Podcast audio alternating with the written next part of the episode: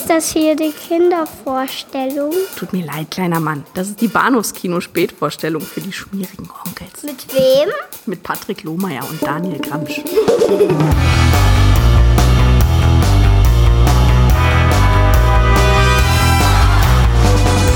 Journey now to an age undreamed of. An age of mystery and magic.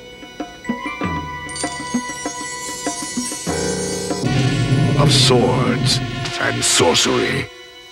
The warrior and the sorceress on a planet lit by twin suns. Evil warlords battle to control the fate of an entire dynasty.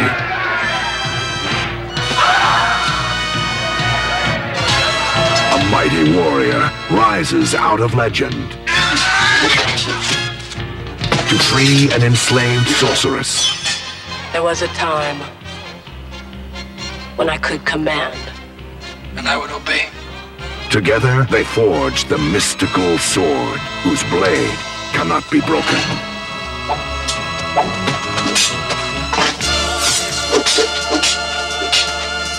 The ultimate struggle between good and evil.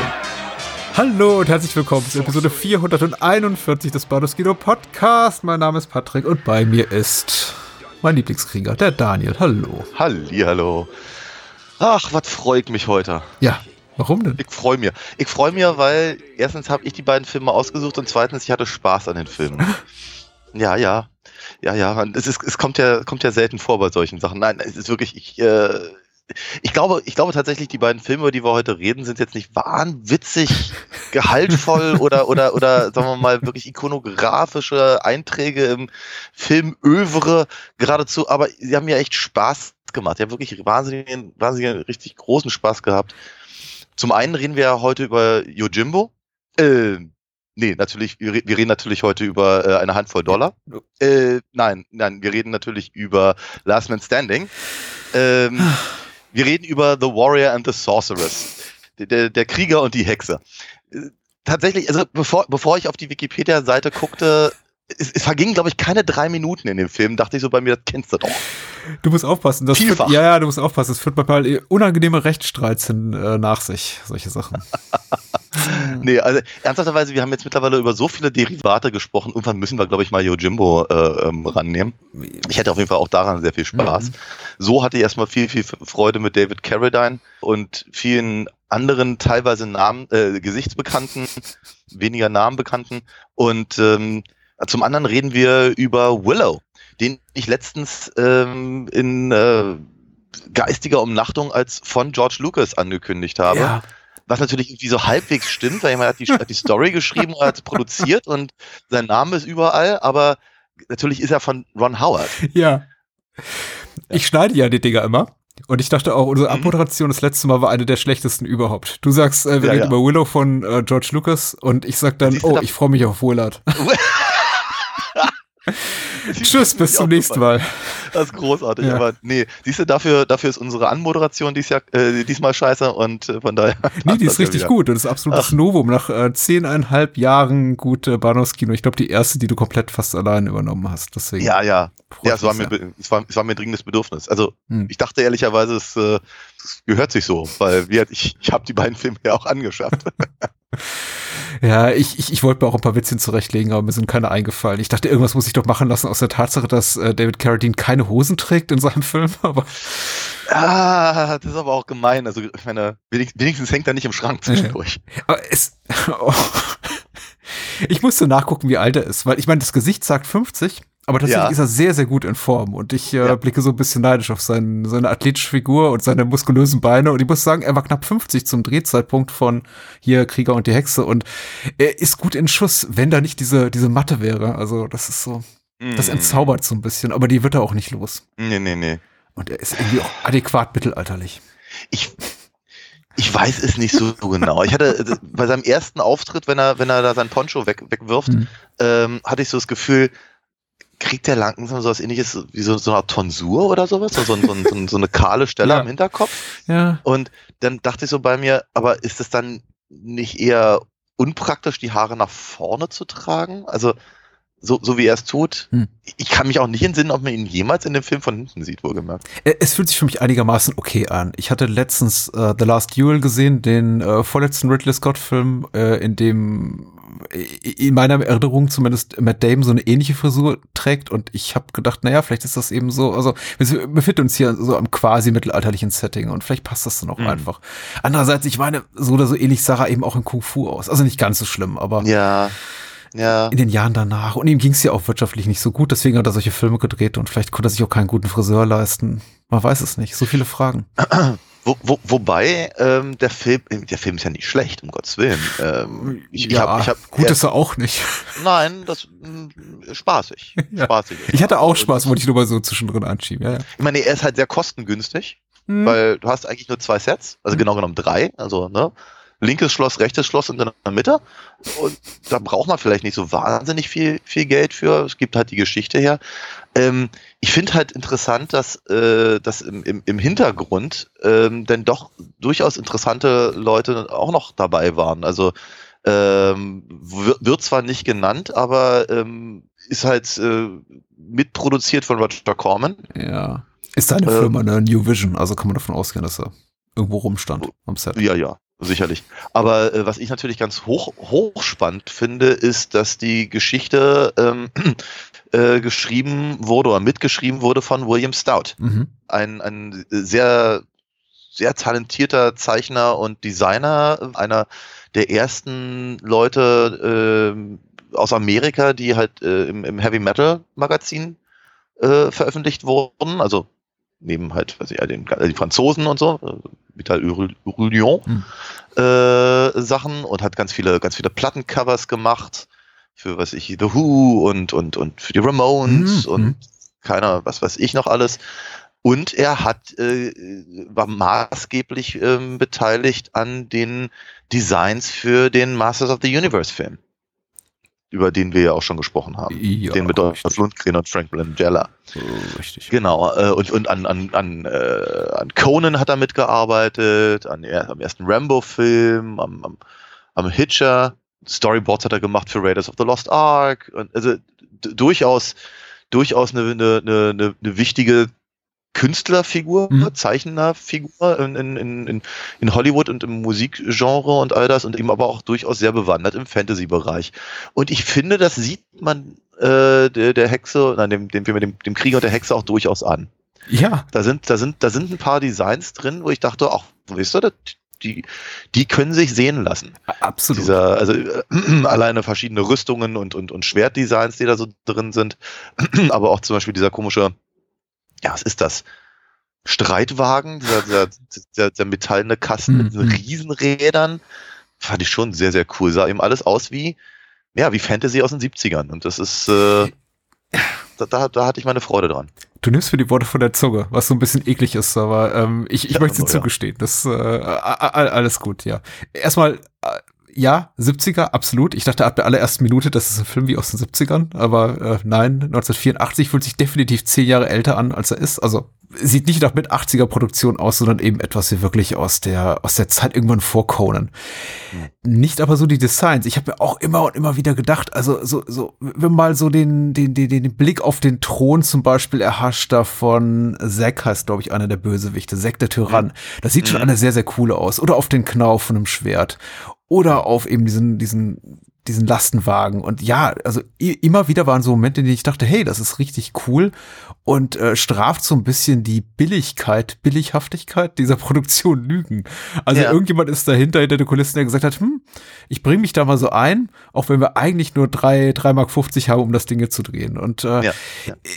also ich bin hin und her gerissen. Also mal, also auch anderweitig haben mich die Production Values hier und da auch mal beeindruckt, wie wenn es zum Beispiel um die, die Menge einfach an Statisten geht, weil das ist ja auch oft ein Manko, was solche billig produzierten Filme haben oder günstig produzierten Filme haben, dass einfach Ja. dieselben zehn Mannequin unterschiedlichen Kostümen immer wieder durchs Bild laufen. Aber hier, nee, hier sind wirklich, ich möchte nicht sagen Hundertschaften, aber durchaus auch mal 100, 150 Leute im Bild und alle im Kostüm. Richtig, wobei, wo, Das ist nicht Wo- verkehrt. Wobei die Kostüme auch da an der Stelle wieder sehr clever sind, weil zum Beispiel die ganzen unterdrückten Bürger des seines Dorfes äh, ja gerne mal irgendwelche äh, Kapuzen oder anderen äh, Lappen vorm Gesicht haben, sodass das rein theoretisch auch äh, in einer anderen Szene irgendwelche Soldaten sein können. Mhm.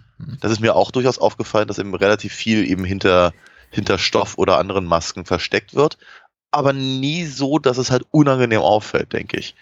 Apropos, das wollte ich auch noch ganz kurz erwähnt haben. Hier der Bu- Burgo oder wie er auch mal heißt, äh, der, der, der, der, der Sklavenhändler. Gespielt vom weltberühmten Autor Arthur C. Clarke, ja.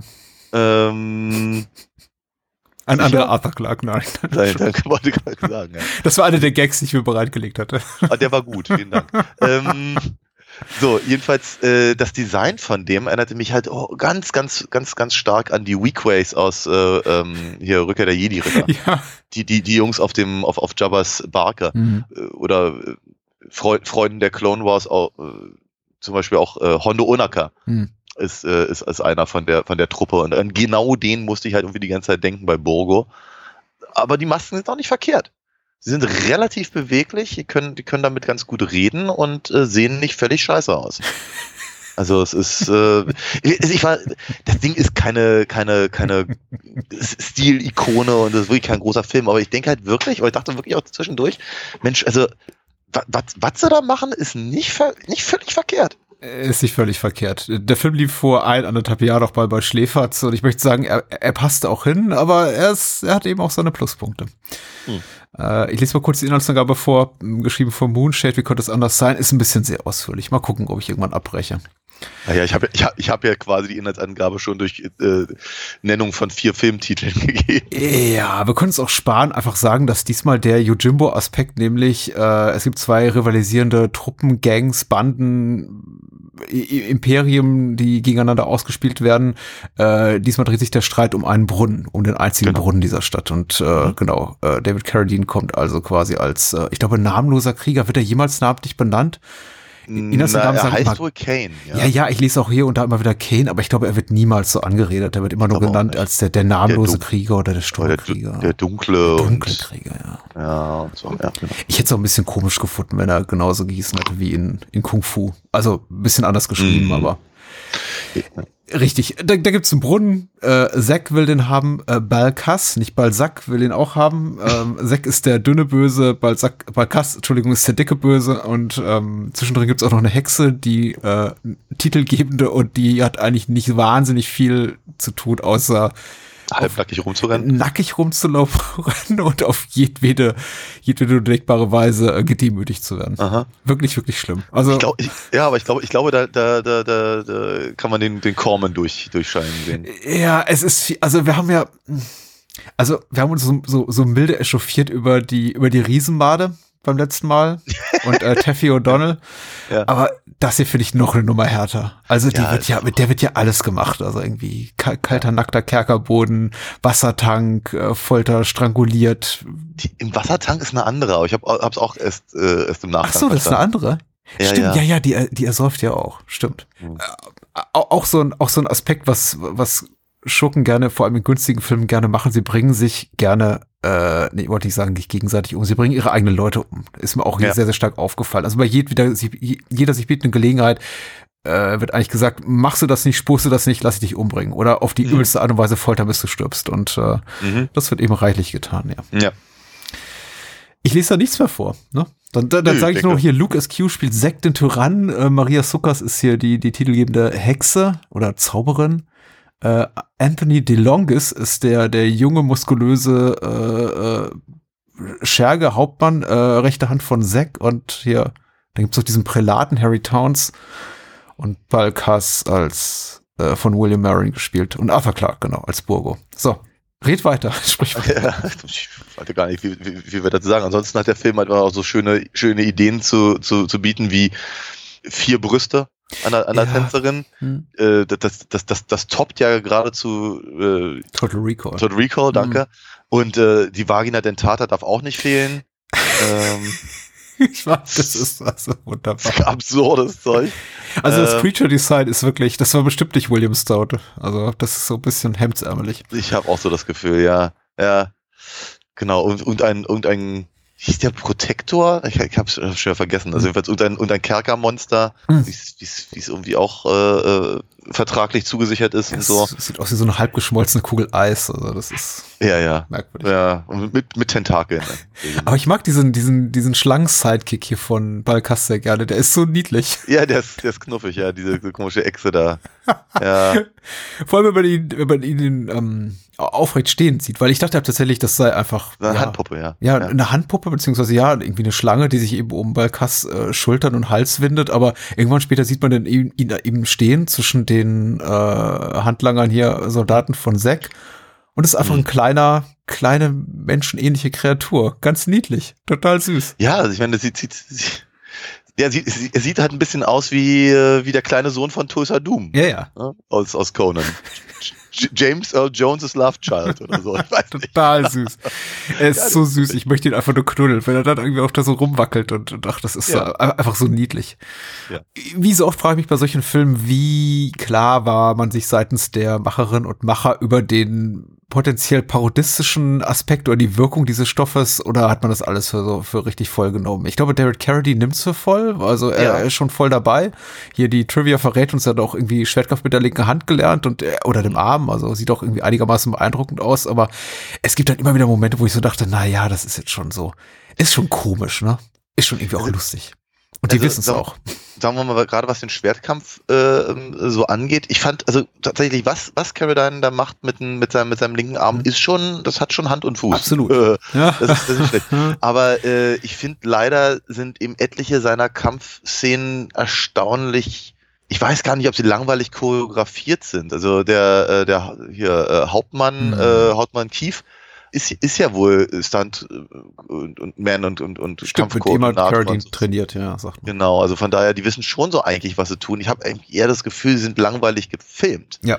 Wenn, wenn, weil weil sie keine Ahnung, er zieht halt ständig irgendwie sein, sein Schwert über irgendjemandes Wanst und äh, das, man sieht halt gar nichts, aber das Schwert ist total zugeblutet. Hm. Ab und an mal ein paar hübsche Aufnahmen von, äh, von, von Blut im Sand und sowas und auf irgendwelchen Gewändern und sowas, aber wie jetzt selber sieht man halt relativ wenig und ich finde eben, wenn er dann versucht gleichzeitig einen, einen Hieb abzuwehren und dann zu treten, das sieht halt nicht sehr dynamisch aus oder anders gesagt, das haben wir auch so schon mal besser gesehen. Ja. Oder aber wenn die, wenn die Kamera einfach anders platziert wäre. Hm. Ne, und ich habe irgendwie so das Gefühl, da tun sie ihm nicht so wahnsinnig viel Gefallen mit. Ähm, also äh, John C. Broderick hat den hat, hat Regie geführt. Wer auch immer. Äh, ja, ich hatte, ich hatte ich hatte mal irgendwie ganz kurz nachgeguckt, so richtig so richtig riesen Riesenkarriere hat er wohl nicht, aber äh, Moon over Parador hat er gemacht. Nie gehört. Äh, Richard Dreyfuss. Okay. Ra Raul Julia und so. Ich, also, doch, mir, mir, mir sagte der Name was, Hm. aber ich glaube nicht, dass ich ihn jemals gesehen habe.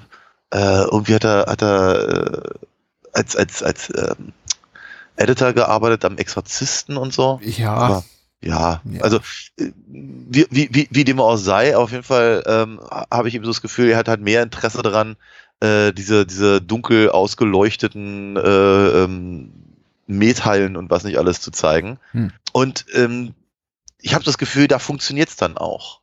Ich hatte, das Gefühl, diese ganzen Sachen sehen halt einfach interessanter aus, wenn er, wenn er versucht, eben Leute zu zeigen, wie sie da sitzen und miteinander reden Ja. in, in der, einem, einem entsprechenden Set. Aber sagen wir mal, das, weswegen die Leute reingehen in den Film, nämlich eben die Kampfszenen, schien ihn gar nicht so sehr zu interessieren. Hm. Hm. Das war so ein, war so ein Eindruck. Und, und halt, um, um noch ein paar Karten mehr zu verkaufen, muss eben Ma Maria Sokas äh, dann äh, halt nackig rumrennen. Ja, Hm, eine so. Idee, die sich auch so am Set entwickelt hat, genau, und man, man spürt da auch den Einfluss von und da gebe ich dir recht. Also es ist nicht, ähm, das ist jetzt irgendwie keine, belastbare Aussage. Ich glaube nicht, dass, dass man das irgendwo, dass es jetzt irgendwo verifizieren kann, aber es fühlt sich eben sehr Corman-esque an, diese Tatsache, dass eben ohne jetzt irgendwie einen nennenswerten dramaturgischen, erzählerischen Grund da hier die Hexe die ganze Zeit nackt rumläuft. Aber Äh, Und vor allem auch nicht, nicht, nicht nur während sie gefangen ist. Ja. Da könnte man sagen, wie Zack geilt sich dran auf. ja, oder? ja, ja, Das ja. man, nein, nein. Auch später, wenn sie befreit ist, hat die einfach nichts im Kleiderschrank. Richtig, wobei das mit der nackten Hexe sieht man eben auch in anderen Filmen dieser Art. Also irgendwie Ja, auch ein ja. sehr, sehr beliebtes äh, Motiv, vor allem in italienischsprachigen Produktionen im Fahrwasser von Corman, äh, von, von Conan, Entschuldigung, nicht Corman, Conan, Ja. äh, könnte ich irgendwie auch noch zwei, drei weitere Titel nennen, nennen unter anderem eben äh, Lucio Fulcis Conquest, wo irgendwie auch Ja. die, die, die böse Hexe die ganze Zeit mit, mit Schlangen rummacht und sich nicht einmal Klamotten äh, anzieht, also Hm. meine Güte, gehören immer zwei dazu, ne? Einer, einer, der es möchte und eine Schauspielerin, die es mit sich machen lässt. Und es tut mir auch so ein bisschen leid für sie, weil, also nicht dafür, dass sie nackt rumläuft, weil, also vielleicht hat sie das irgendwie auch so als ihr Kapital betrachtet in dem Fall, aber sie muss eben durch einige wirklich unangenehme Sachen durch und äh, die Art und Weise, wie mit ihr umgegangen wird, ist einfach relativ schäbig. Hm. Der Eindruck verstärkt sich natürlich auch nochmal dadurch, dass sie eben im Titel genannt wird, sowohl im Original wie auch in, im deutschsprachigen Verleihtitel und ich mir einfach ein bisschen mehr von ihrer Rolle erwartet habe. Also nicht Ja. das, was das äh, Filmposter zeigt, weil das ist ziemlich, ziemlich heiß und die, die zeigt auch die vierbrustige Frau, wird da abgebildet und nicht eben die Stimmt, ja, ja. Hm. Ähm, aber wenn sie dann eben auftaucht und da frage ich mich eigentlich die ganze Zeit, und jetzt, wann, wann kommt ihr großer Moment? Aber es stellt sich heraus, ihr einziger wirklich großer, in Anführungszeichen, Moment ist der gegen Ende, wo sie dann eben, ja, quasi Das für die gute Seite kämpfen darf. ja, das Schwert schmiedet oder schmieden ja, lässt. Und, äh, richtig. Ja, ja. Was auch noch so ein Nebenhandlungsstrang ist, der da auch noch reingrätscht. Also man hat das Gefühl, da kommt unglaublich viel rein, gegen Ende noch mal so, also an Handlung einfach, das magische Schwert hier von Ura, weil das, glaube ich, die, der, der Planet, auf dem das spielt. Hm. Was gar nicht muss, wenn man denn eben nur eine Jojimbo-Variation machen will, Yojimbo-Variation machen will, vielleicht auch aus der Sorge verklagt zu werden, wenn man ein bisschen zu nah am Stoff bleibt, weil äh, irgendwann spielt das ja auch keine Rolle mehr, diese Rivalität zwischen diesen zwei ähm, Gruppierungen, denn Zack Ja. sagt ja einfach zu Balkas, "Ko- komm her, wir verbünden uns, lass dich umarmen. Ja klar, sagt Balkas und Hm. Zack tötet ihn und damit, danach wird eigentlich nie mehr wieder er mit einem Wort erwähnt. Also. Richtig, und fünf Minuten später ist Zack auch tot, weil Borgo ankommt. Ja, Stimmt, also, der Bo Bogo kehrt zurück. Genau, Bo, Bo, Borgo, der, der, der, der, äh, der Weequay kommt zurück und, ähm, und tötet halt eben den anderen Hm. und damit äh, hat eben der namenlose Schwertkämpfer mh, eben eigentlich auch nur noch einen, einen Kontrahenten, Hm, äh, bis dann halt Keith dann der Meinung ist, oh, jetzt ist er befreit, jetzt kann er den eigentlich umbringen. hm. Was ja auch eine Scheißidee ist, ne? Also ich, ich guck gerade zu. Also erstens, ich wurde selber selber übertölpelt und dann gucke ich zu, wie wie einer, der offenkundig besser ist als ich, irgendwie hier eine Hundertschaft von äh, ex, exenartigen Sklavenhändlern platt macht und dann sage ich, ha, jetzt zeige ich es dir mal, aber Scheißidee. So, aber wie dem auch sei, ähm, du hast natürlich völlig recht an, an dieses, sie, sie, sie halten relativ lange fest an diesem, Ja. an dieser Idee, dass, dass eben der, der Krieger halt immer von, von, von einer Partei zur anderen wandert Mhm. und sie dann mehr oder weniger gegeneinander ausspielt. Ähm, aber sie ge- gehen halt nie in die letzte Konsequenz, in der sie dann eben zeigen, dass sich die Banden gegenseitig auslöschen. Ja. Sondern eben, ja, der, der, der eine Tyranne, Tyrann, ein Tyrann, zwei Tyrannen? Ja. Hm, Tyrannen. Tyrannen. Also auf jeden Fall der eine von den beiden ähm, äh, macht kurzen Prozess und sagt so, jetzt müssen wir uns aber alle verbünden. Und die, die, die, offenkundig, offenkundig hat eben äh, Balkas eben keinen, äh, außer der Hexe, offenkundig keinen Adjutanten, der sagt, oh, jetzt bin ich aber hier Chef im Ring. Ja. Sondern die sagen, ja, stimmt, also, pff, hätten wir ja auch schon früher machen können. Und sind dann auf der Seite vom, von Zack. Ja. Ja. Kann man natürlich so machen, wenn man schnell zum Ende kommen will. Und das will dieser Film. Denn er ist irgendwie nur, er ist nur 80 Minuten lang und das haben irgendwie auch, das ist auch ein ungeschriebenes Gesetz für diese Art von Filmen. Die dürfen einfach nicht länger sein. Ja. Ist einer von zehn Filmen, die Roger Corman Anfang Mitte der 80er in Argentinien produziert hat, war eben günstig und die alle sehr, sehr ähnlich aussehen. Also ich ka- kann nur nicht mal mehr sagen mit absoluter Gewissheit, welche davon ich gesehen habe. Todesjäger auf jeden Fall, sicher noch zwei, drei weitere.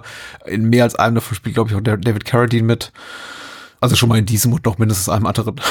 Also er hat ja auf jeden, also auf jeden Fall Dune Warriors noch gemacht Ja, und hat, das hat, hat den, hat den, hat den, hat den, aber den gleich, das gleiche Outfit richtig. an. Vielleicht durfte das mitnehmen oder so. Was den Film auch auszeichnet, ist tatsächlich die, ich möchte mal sagen, besonders gelungene Synchro, weil die, die reißt jetzt wahrlich qualitativ keine Bäume aus, aber es gibt so ein paar bekannte Sprecher und das wer- wertet natürlich auch so ein Film immer ungemein auf, Mhm. Ja. wenn dann eben hier Wolfgang Spier mitspricht und äh, Ja.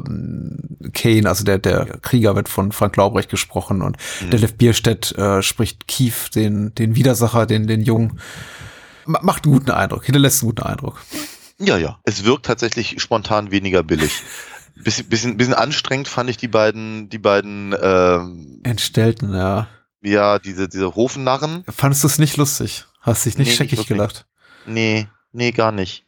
Äh, aber auch gerade, weil du nämlich von der Synchro redest, das war, da hatte ich auch so das Gefühl, das ist auch so ein, das sind so, also das, was sie den beiden in den Mund legen, sind wirklich so Auswüchse der 80er Synchronisation. Immer noch einen draufsetzen, immer noch, noch, noch lustiger sein wollen als, als das Original und dabei dann aber, naja, zwei Minuten nach der Aufnahme nicht mehr aktuell sein. Ganz schlimm. Mhm. Äh, also, ja, ge gefühlt 80 Prozent aller Teenie-Komödien jener Tage funktionieren so. Die, ist auch- die Ah. war so furchtbar schlimm. Ja, also es ist die die dass dass die beiden dann auch irgendwann aus dem Film einfach verschwinden. Ja. Fand ich nicht traurig. wir wir lot, loten ja öfter mal hier neue ethisch-moralische Untiefen oder persönliche Grenzen, Grenzüberschreitungen auch für uns aus. Und komischerweise hatte ich mit den beiden das größte, das größte Beef, ganz ehrlich. Hm. Ich, ich weiß auch nicht warum. Vielleicht liegt es einfach daran, dass die eben offensichtlich körperlich entstellt waren und geistig auch nicht vollkommen auf der Höhe, dass man die ausrichtet, also als Witzfiguren heranzieht und ihnen dann nicht mal ein, ein vernünftiges Ende bereitet, sondern einfach dann auch wieder verschwinden, nur nachdem sie Mhm. einmal gedemütigt wurden. Also das ist so, ich, ich weiß nicht, was sie in diesem Film sollten, ganz ehrlich. Außer eben jemand sagte, wir haben nur 78 Minuten, wir müssen das Ding verdammt nochmal auf 80 bringen. Ich hatte also mein erster Eindruck war eben zu zeigen anhand dieser Figuren, wie widerlich Zack ist. Also es reicht nicht, dass er eine nackte Hexe rumschmeißt, der muss jetzt auch noch. Ja. Ja. Ja, so etwa, ja. Aber äh, ihnen, fallen halt so viele andere Sachen ein, dass sie eben offenkundig zwischendurch auch gesagt haben, ach, wir brauchen die beiden gar nicht. Ich meine, ich möchte jetzt, ich möchte jetzt nicht vorweggreifen auf Willow, aber ganz ehrlich, äh, die Comic, die beiden, das, das Comic Re- Relief Duo hätte ich da auch durchaus gerne Oh, die Brownies. Also von daher, aber wir, da, dazu später mehr, würde ich denken. Mm, Gott. Ich habe ich hab so viel Spaß im Film gehabt, tatsächlich. Ähm, und, und, und trotzdem, als der Film vor- vorbei war, ich, der, der, war nicht gut. Also ich, ich fühle mich so ein bisschen schäbig, weil ich glaube, ich habe mich über, über Gebühr amüsiert. Ich habe mir tatsächlich äh, Freude gehabt an dem Film, hat, hat Spaß gemacht. Ich war so ein bisschen ver, verdutzt über die wenigen Stellen in der deutschsprachigen Fassung, die ich gesehen hatte, die nicht synchronisiert waren und ich mich dann Stimmt, gefragt ja. habe, wenn man denn schon irgendwie Schnitte macht in diesem Film, also Handlungsschnitte, dann Mhm. aber doch irgendwie bitte, bitte richtig, so wie bei hier La Setta, über den wir dann zuletzt gesprochen haben, Ja, dass man sagt, hier komm, lass uns das irgendwie auf ein 100-Minuten-Band packen und wir müssen einfach mal 20 Minuten kürzen, aber Ja, das ja. waren ja wirklich einfach nur einzelne Sätze, die dann plötzlich ja, fehlten ja hier, anscheinend. mal, hier mal, da mal, ne? Ja. Und die bringen nicht mal großartig was. Also schon, schon, schon eigen. Ganz Aber, eigen. Ja, Ähm, war, war, war der Film nicht sogar indiziert zeitweilig? ja, nee, hat er eine FSK 18 Freigabe. Also Na, indiziert oder war er, glaube ich, nicht, aber Ja. indiziert Hätte mich auch- härter, ja. Hätte, hätte mich auch sehr gewundert, muss ich ganz ehrlich sagen, weil ich meine, so, so dramatisch ist das ja nun noch wirklich alles nicht, was wir hier zu sehen bekommen. Mhm. Aber um, um, um nochmal eine, um noch mal eine, eine, eine schlussendliche Lanze zu brechen für der Krieger und die Hexe, anders als andere Conan Fahrwasser Filme habe ich es hier tatsächlich gern, durchaus geschätzt, dass sie nicht komplett in die Barbaren-Ecke gegangen sind. Ja. Also, ne, also nicht, nicht irgendeinen, irgendeinen aufgepumpten Nicht-Schauspieler zu nehmen, sondern eben einen durchaus sehr durchtrainierten und vor allem für knapp 50 Jahre alten, äh, sehr fitten, äh, echten Schauspieler, nämlich David Carradine oder Carradine, der, der eben tatsächlich dann einfach noch ein bisschen mehr reinbringt und dass sie eben, dass ich mich nicht gelangweilt habe. Ja. Ne, weil äh, ich erinnere mich ja, weil du vorhin auch Todesjäger erwähntest und Arthur und, und, und was nicht alles. Die sind ja alle schön, die sind ja alles, es macht ja alles Spaß. Ich unterhalte mich auch gerne drüber und ich gucke sie auch gerne in, in, äh, in Maßen oder in, in, mit, mit, mit Abständen und Mhm. sowas. Aber es gibt halt immer so, so, so, so Momente, wo ich irgendwie denke, ach ja, okay, dann kommt noch langsam zum Punkt hier. Ich gebe dir Ja? absolut recht, ja. Und, und die Hexe und der Krieger, andersrum, der Krieger und die Hexe, ist eben zu keinem Zeitpunkt wirklich langweilig. Mhm. Er ist dummerweise aber auch nicht hochgradig originell. Ne? Es ist halt, also wenn man, wenn man Yojimbo und all die anderen Varianten des Themas äh, äh, gerne mag, wird man bei, bei, bei dem Film auch nicht enttäuscht. Aber man erlebt auch nicht wirklich was zwingend notwendig Neues. Es ist keine, keine wirklich neue Perspektive auf die, auf die, auf die gleiche Geschichte. Nee. Es ist halt ein anderes Setting und andere Schauspieler und, äh, und so. Ich fand, ich fand die Idee mit dem ausgetrockneten Brunnen tatsächlich relativ clever und dann ist da relativ lange überhaupt nichts mit passiert, was ich schon wieder schade fand. Es ist ein bisschen wenig tatsächlich. Also es ist nicht wenig im, äh, wären sie bei dem Yojimbo, bei der Yojimbo-Prämisse geblieben, hätten wirklich gesagt, wir, wir fokussieren uns darauf und bringen eben nicht diese ganzen übernatürlichen Elemente äh, Ja. rein, wäre es okay gewesen. Aber in dem Moment, wo dann eben hab, Schlangenwesen auftauchen und Monstren und Hexen und äh, ein magisches Schwert, äh, das irgendwie nur der einzig wahre äh, Krieger blub die blub beherrscht, äh, der Auserwählte, dachte ich mir, ja, jetzt ist aber irgendwie doch das mit dem Brunnen, mit dieser Brunnengeschichte doch relativ banal oder im Vergleich zu allem anderen, was Ja. da noch so passiert. Also wären sie wirklich dabei geblieben, hätten wirklich gesagt, okay, das ist hier, wird jetzt hier eine Variation von Yojimbo oder Red Harvest. Cool. Aber Mhm. machen sie ja nicht. Sie verlieren ja einfach Interesse daran. Und dann dachte ich mir, ja, jetzt ist irgendwie der Brunnen auch ein bisschen lahm, so als, als, als Plot-Device. Ja, gut. Aber äh, volle Zustimmung. Äh, David Carradine, Carradine, wie auch immer, ein Pfund, mit dem sie wuchten können, zu Recht. Es hilft dem Film ungemein, dass er die Hauptrolle spielt und nicht einfach irgendwer. Arthur ist ein gutes Beispiel, ein Film, den ich auch sehr mag, Joe D'Amato, aber auch, auch genau wie der Todesjäger äh, höchstpersönlich einfach nicht wahnsinnig toll, toll besetzt und da ist einfach David Carradine schon mal einfach eine Nummer besser und er ist auch super, er selber auch als Schauspieler oder als Star ist auch immer sehr, sehr unapologetisch gewesen in Bezug auf die Rollen, die er in dieser Zeit gespielt hat. Er hat dann schon mal gesagt, das war jetzt irgendwie nicht die, die Speerspitze der, der, der, der Kinokunst, aber es hat eben, weiß ich, die Miete bezahlt und ich habe mein Bestes gegeben für diese Art von Produktion. Und äh, man, man merkt das eben. Er sitzt das hier nicht auf einer Arschbacke ab. Nee, nee, er, er, muss sich, er muss sich da nichts vorwerfen, weil ja, er liefert ab. Ja. Voll gut. Da gibt's ja ganz Ja. andere. Also, Ja, ja. In der, Tat- in der Tat. ja, fand ich gut. Gut, gut, gut, guter Filmwunsch. Doch, kann man gucken. ich glaube ehrlich gesagt, man kann auch alle, fast alle anderen aus dieser Common äh, Argentinien, weil es eine Barbarenphase, Fantasy-Phase gucken, aber wir haben auch noch viele Jahre vor uns. Genau, ich denke mal. Das kommt bestimmt alles wieder irgendwann. Wie vertreibt man sich denn die Zeit bis zu dieser äh, Folge in ferner Zukunft, in der wir über einen weiteren argentinischen Corman-Streifen sprechen? Ja, man kann mal, man kann ja mal ganz andere Genres sich angucken. Also zum Beispiel äh, Abenteuer, Agenten, Thriller, Mag ich alles, Ja, also, Agenten, äh, Thriller, nicht wahr? Vielleicht doch nur mit einer wa- starken weiblichen Hauptrolle. oh ja, oh ja. Ne? Also an der Stelle empfehle ich ja wahnsinnig gerne auf aninafox.de zu gehen. Ähm, da kann man sich nämlich Comics äh, angucken beziehungsweise Comics bestellen, die ich dann auch höchstpersönlich nicht nur nicht nur erschaffen habe, sondern auch noch versende. Hm. Meistens hängt auch gerne auch noch mit meiner Unterschrift drauf und noch mit einer kleinen Zeichnung dazu. Würde mich sehr freuen, wenn man mich da unterstützen täte. Hm. Wo kann man uns, uns denn unterstützen? Sag mal. So, sollte man tun, wollte ich gerade sagen. Und danach kann man gerne auf patreon.com slash gehen und mal gucken, ob man Frau eine kleine Mitgliedschaft, Patenschaft abschließt für das Bahnhofskino. Da gibt's, äh, wenn man ein bisschen mehr Geld in die Hand nimmt, Zugriff aufs ganze Archiv und jeden Monat mindestens eine exklusive Bonusfolge, aber auch schon für zwei Euro im Monat gibt's äh, jede Bahnhofskino-Folge mehrere Tage vorab und exklusiv und demnächst auch noch ein bisschen mehr und darüber wird dann zu reden sein, wenn es eben soweit ist. Aber so oder so, das hilft uns ungemein. Eine kleine Spende, die so viel kostet wie ein Glas Wasser im Restaurant. So. Oder ein kleines Ja. Bierchen oder so. Einmal im Monat. Wenn ihr das Geld Ja. habt, gebt gerne. Wir nehmen gerne. Wir nehmen gerne.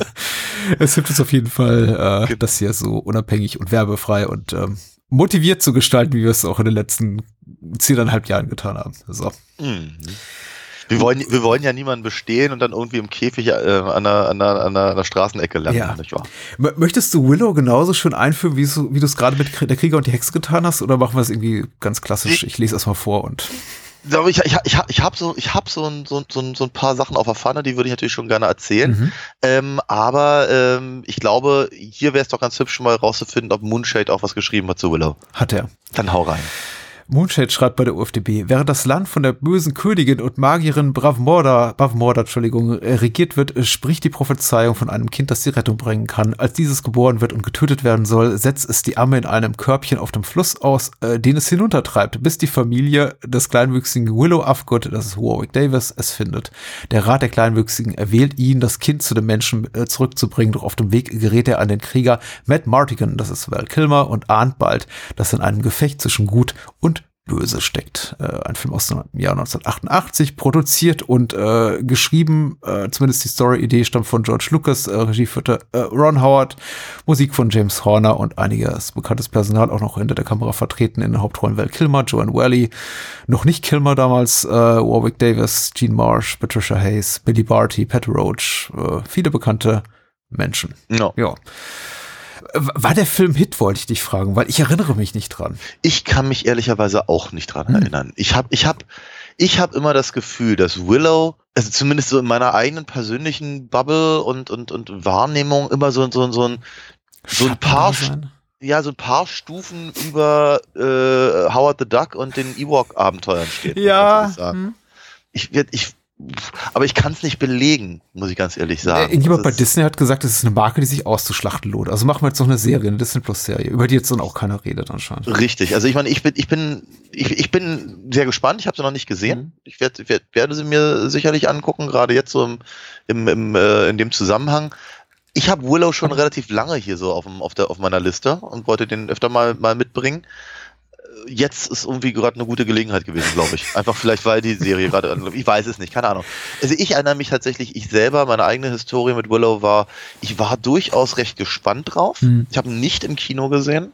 Und ich wollte ihn, glaube ich, gerne, gerne gucken, auch gerade weil ich zu der Zeit, als ich ihn dann gesehen habe, eben sehr viel Fantasy gelesen habe. Hm. Muss aber auch immer wieder, wie, wie ich glaube, wir hatten ja mal über den, den Herrn der Ringe geredet. Über alle Herr der Ringe hatten wir geredet, ja.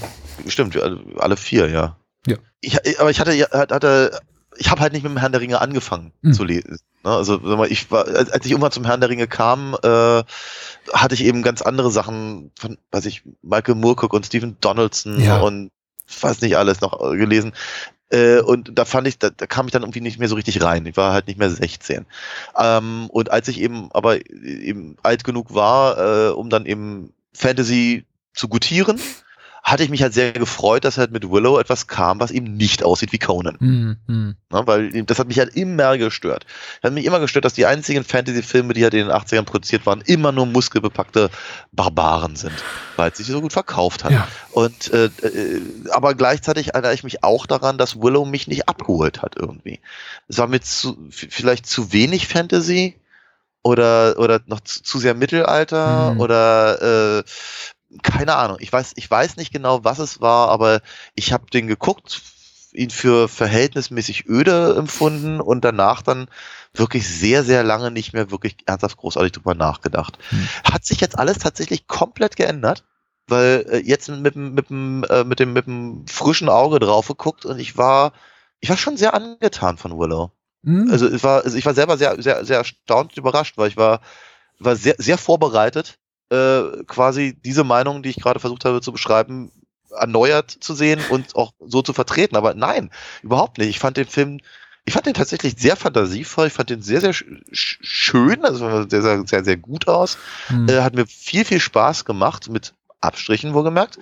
Aber ich finde ihn einen, einen, einen, einen sehr klassischen Abenteuerfilm. Also wie, wie halt Mantel- und Degenfilme oder, oder, oder Ritterfilme Mhm. halt irgendwie 20, 30 Jahre vorher vielleicht ausgesehen hätten oder gemacht hätten sein können.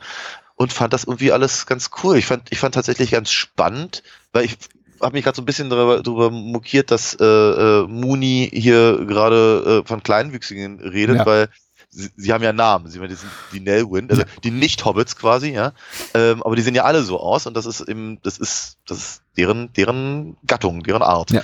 Und äh, genauso wie es halt noch kleinere gibt, die vorhin erwähnten Brownies und so. Und das ist eben, das, das, das, das alleine finde ich eine, eine eine schöne Idee. Hm. Zumindest mit den Möglichkeiten von 1988 äh, sowas umzusetzen, wo du eben nicht einfach mal äh, drei Stunden lang ähm, äh, Schauspieler schrumpfen lassen kannst im Computer.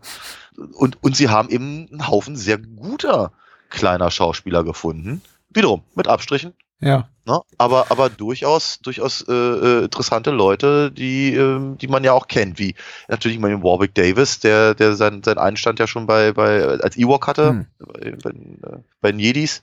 Oder Billy Barty ist natürlich durchaus ein, durchaus ein, äh, äh, ein Begriff. Tony äh, Cox, äh, der später auch durchaus äh, eine, eine äh, ernstzunehmende Karriere gehabt und so. Also da sind äh, Kenny Baker, Jack Purvis sind mit dabei Hm. Zumindest im Hintergrund irgendwo. Also das sind ja wirklich viele Leute, die man aus den Time Bandits kennt und von den von den ganzen Star Wars Filmen. Hm. Genau, das äh, ich okay, ich ich, äh, ich ich unterbreche meinen Monolog gerade. Sag du mal, was du. Nein, ich höre dir ganz gespannt zu. Ich finde das gut. Äh, man hört aber auch so ein bisschen raus, äh, nicht nur zwischen den Zahlen, sondern auch in den Zahlen. Ähm, äh, oder auf den Zeilen, wo deine filmischen Vorlieben liegen und die liegen, glaube ich, einfach nicht ganz da, wo meine liegen. Ich glaube, deswegen mag Ja, ich den Film etwas weniger gern. Ich mag ihn immer noch recht gerne. Also ich habe meine Meinung nicht komplett umgekehrt, äh, seit ich ihn das letzte Mal gesehen habe, im Vergleich zum letzten Mal, was wirklich 20 Jahre plus her ist. Ich hatte auch seitdem, ich glaube, seit den späten 90ern oder frühen Nullerjahren kein Interesse, den Film wiederzusehen. Ich hatte ihn einmal auf DVD geguckt. Ich glaube, bei der, bei der, äh, als so die erste Auflage der, der DVD rauskam, äh, zum ersten Mal auf DVD erschien. Ich dachte, ich wollte den auch mal in HD sehen oder da, dem, was wir damals als HD empfanden. Und äh, fand den immer noch ganz nett und seitdem auch nie wieder Gedanken dran verschwendet. So. Und jetzt wieder gesehen mit der Erwartungshaltung, ihn eher mittelmäßig zu finden. Und ähm, na, das hat sich nicht ganz bewahrheitet. Ich glaube, so in der Summe finde ich ihn immer noch okay oder ganz gut oder nett. Schulnote 3, befriedigend, wie auch immer. Aber ich finde eben die, die beiden Filmhälften, Hälften, wenn man denn möchte, und das mache ich jetzt einfach mal und quasi so einen Trennstrich zieht irgendwie nach Minute 60 und vor Minute 60, zwischen Minute 60 und der zweiten Minute 60, Ja, äh, ja. muss ich sagen, fand ich einfach die, die zweite Hälfte deutlich stärker. Also die, die erste hat mich doch schon ein bisschen gequält, ist zu viel gesagt, aber ich habe mich leicht gelangweilt auf hohem Niveau, weil du hast ja recht, der Film ist sehr, sehr wertig produziert, der ist gut getrickst, der ist gut geschauspielert, die instatorisch ist jetzt nichts wagemutig da, aber das trifft ja irgendwie auf fast alle Ron Howard Filme zu. Er ist einfach sagen, jetzt ja, einfach, ja, kein, kein Regisseur, den man bucht für seinen extravaganten Stil. Nein, das ist ein Handwerker. Ja, genau, für seine delikate Mise en scène. Er ist auch, muss auch gar nicht sein. Er hat trotzdem gute Filme gemacht. Ich bin auch mitnichten so ein Ron Howard Basher, ist ja irgendwie so ein bisschen in Mode gekommen. Gerade in Mhm. den letzten Jahren, nachdem irgendwie äh, er angeblich da hier den, den, den Lego-Movie-Machern da Solo weggenommen hatte, angeblich, ja. Und ich fand Solo tatsächlich auch nicht Ich, schlecht. ich fand den auch nicht schlecht, tatsächlich. Aber es, das war so der Moment, wo, glaube ich, so die, man, man kollektiv entschieden hat, Ron Howard ist ein Hack. Und auch Ja. auf dem kann man schön rumtrampeln. Und ich dachte mir, nee, der Typ hat auch ähm, Splash gemacht und er hat äh, Ja. Backdraft gemacht und er hat Wollte- Ransom gemacht. Ja, genau. Er hat gute Filme gemacht. Apollo 13 kann man auch gucken. Ja, und Castaway. Der Castaway war Zemeckis, aber Ach so? fast. Okay, dann streich das aus, aus dem Ding. Ich hatte, ich hatte ernsthaft, ernsthaft gedacht, wenn, weil, weil wir, der, der und Tom Hanks, die können ja auch nicht ohne. Ne? Ja. Also von daher, ich war fest der Überzeugung. Aber na gut, okay. Habe ich mich geirrt. Oh, ich liebe Castaway. Hm. Was wollte ich sagen? So, ähm, nee, guter, gu guter Film, aber in der Summe gut. Weil ich, Ja. ich muss sagen, äh, mir hat einfach die zweite Hälfte deutlich besser gefallen, weil einfach da auch die Fantasy-Elemente ähm, da, dann stärker überwogen haben, weil er einfach actionlastiger war, weil die Schauwerte einfach da größer waren und das Spektakel einfach größer. Und ich war nicht so wahnsinnig interessiert am Worldbuilding. Ich, und ich weiß nicht mehr, woran es liegt, weil äh, ich möchte nicht sagen, sie geben sich wahnsinnig viel Mühe, aber sie versuchen es ja zumindest zu sagen. Das Ja. sind eben keine Menschen, sondern Daikini und da gibt's die Brownies und die Nelvin und die haben, das sind alles so Subkulturen in dieser Gesellschaft und Pipapo und irgendwie. Aber mir fehlte da zu viel. Ich hatte auch das Gefühl, so die, die, die, die Hintergrundgeschichte von einigen Figuren habe ich nicht richtig begriffen. Dass irgendwie Mm. sowas wie eine Bekanntschaft oder so eine freundschaftliche Rivalität zwischen Matt Martigan und ähm, Erk. Erk, genau, so heißt er. Aber ich habe es nicht wirklich begriffen. Ja. Okay, ich fand ich fand, ich fand es tatsächlich gar nicht so. Okay. Also, äh, ich wollte dich auch nicht unterbrechen. Nee, nee, nee, ich bin auch fair. Also sagen wir mal so, ähm, äh, ich wollte eigentlich nur sagen, es war für mich alles etwas ähm, zu verknappt erzählt und das mag auch vielleicht daran liegen, dass wir in den äh, vergangenen Jahren den großen Luxus genossen haben, auch wirklich epochal, in epochaler Länge auserzähltes äh, Fantasy eben äh, serviert Ja. bekommen zu haben, noch, noch und nöcher.